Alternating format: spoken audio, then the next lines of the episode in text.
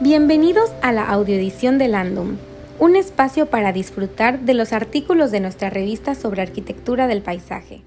Edición 21. Paisajes astronómicos. Los relojes de sol. Una forma diferente de percibir el tiempo por Antonio Rodríguez Alcalá. ¿Alguna vez te has preguntado cómo se medía el tiempo antes de la aparición de los relojes mecánicos o el celular? ¿Y era importante ser tan precisos midiendo el tiempo? Hoy tenemos un ritmo de vida frenético y asumimos el tiempo prácticamente al minuto, con reuniones por videoconferencia, citas con el médico o con alguna dependencia de gobierno donde si llegas tarde 10 minutos la pierdes. Pero en tiempos no tan remotos, la forma primaria para medir ciclos temporales era el Sol, con su movimiento aparente sobre la Tierra. Si fijas un bastón, en griego nomón, en el suelo, verás que éste proyecta una sombra que se mueve a lo largo del día, a la manera de los relojes que hacemos en la arena de la playa. ¿Sería suficiente con eso?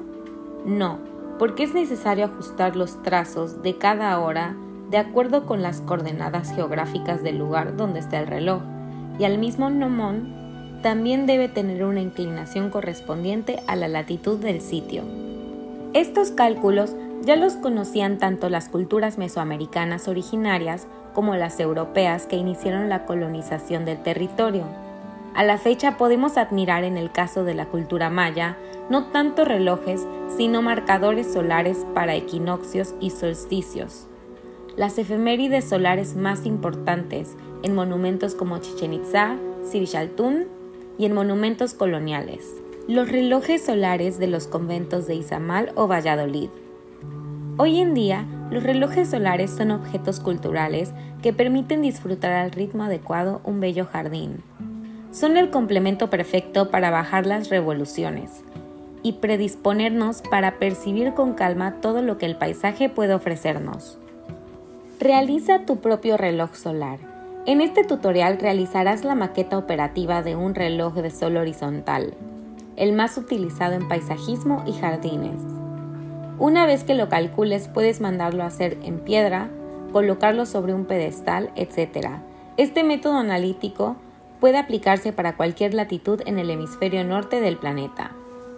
1. Ubica tu latitud geográfica. Lo puedes hacer en Google Earth, con un globo terráqueo, etc. Por ejemplo, Mérida se ubica a 21 grados latitud norte, a este valor le vamos a llamar L. 2. Con un transportador marca en una hoja dónde va a ser tu superficie de lectura o limbo, los ángulos 0 grados, 90 grados y 180 grados para que sean las 6 de la tarde, mediodía y a las 6 de la mañana respectivamente. 3. A cada hora le vamos a dar valores cada 15 grados a partir del mediodía. Solo necesitamos la mitad de las horas porque el reloj es simétrico. Por tanto, tenemos la siguiente tabla. A la 1, 15 grados, 2, 30 grados, 3, 45 grados, 4, 60 grados y 5, 75 grados. Ahora necesitamos cada ángulo real en el transportador para cada hora ese ángulo será el resultado R. La ecuación es seno LX tangente H igual a R. Por ejemplo, para la hora 1 de la tarde sería seno 21 grados X tangente 15 grados igual a 0.096024. A este valor le sacamos el arco tangente que viene siendo tangente menos 1 y tenemos que arcoseno tangente 0.096024 igual a 5.48 grados. Este valor es el que marcas en tu transportador desde los 90 grados a los 0 grados. Así para cada hora. Te ofrecemos los ángulos finales para cada hora en esta latitud. A la 1, 5.5 ángulos de hora. A las 2, 11.7.